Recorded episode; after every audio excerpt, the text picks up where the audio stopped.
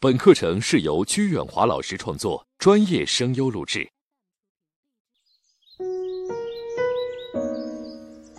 竹笛，你好，我是一个极内向的人，感觉自己有点自我封闭，生活所迫，不得不去做销售行业的工作。但三个月过去了，非常痛苦，就是不知道如何开口跟人沟通。其实我之前做好功课了，要表达东西也都先练了一下。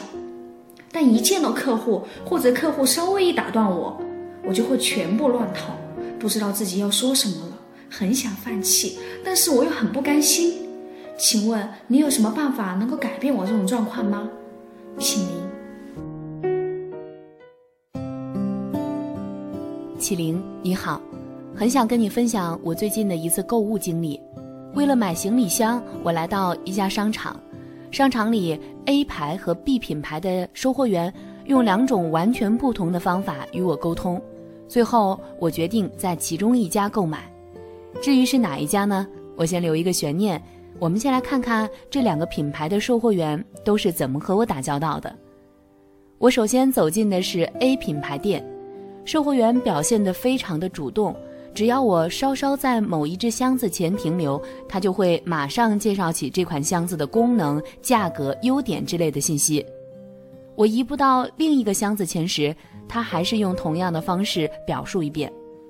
不过这一次，他用了更多时间强调这款箱子的优点，可能他察觉出来我是真想买箱子，所以话语量是前一次的一倍。刚开始。我会觉得这位售货员挺热情的，但很快就开始烦躁，因为我只要问一句，他就有二十几句话等着我。看似他在回答我的问题，实际上在用力的推销。仅仅在这家店待了十分钟，我就被这种强烈的推销搞烦了，完全打消了购买的意图。而在 B 品牌店里，售货员的表现就完全不同了，他一点也不着急向我推销。只有当我询问某个箱子的时候，他才回应我的话。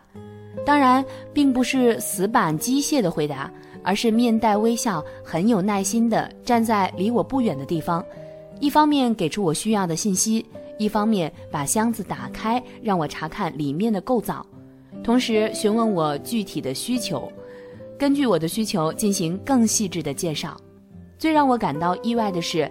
当他知道我现在用的箱子有毛病，所以才想换一个新的时候，他竟然说：“把你的箱子拿过来，我想办法帮你修好。如果其他地方都是好的，完全没有必要再花钱买一个新的。”同时还主动告诉我，如果非要买的话，最好等到过几天商场店庆的时候，那样会更划算。这就是我的体验。这两家店都是售卖行李箱的。接待我的售货员都是女性，年龄也差不多，可是她们带给我的感觉却差异悬殊。A 品牌店的售货员在努力推销，我一点也不否认，他的口才非常好，说话很流利，一看就是一个性格外向的人。从我进店到出店，始终在滔滔不绝。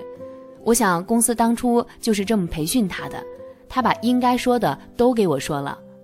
而 B 品牌店的售货员让我觉得他更像是一位经验丰富而且值得信赖的朋友，不急不躁，而且很有耐心地了解我的需求和预算，以一个消费者的姿态进行讲解，让我觉得他并不是在销售，没有把公司的销售任务强加在我这个消费者头上，甚至都忘了自己作为售货员的这个身份，而是真的在帮我解决具体的问题。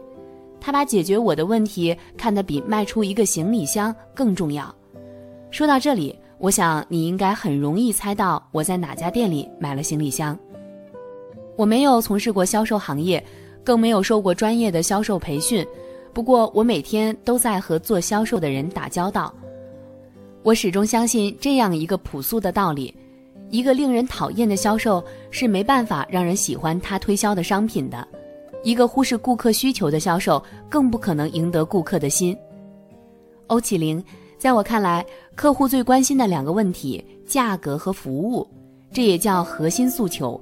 不论你是内向还是外向，能主动解决和满足每位客户的这个诉求，你就一定会成为优秀甚至顶级的销售。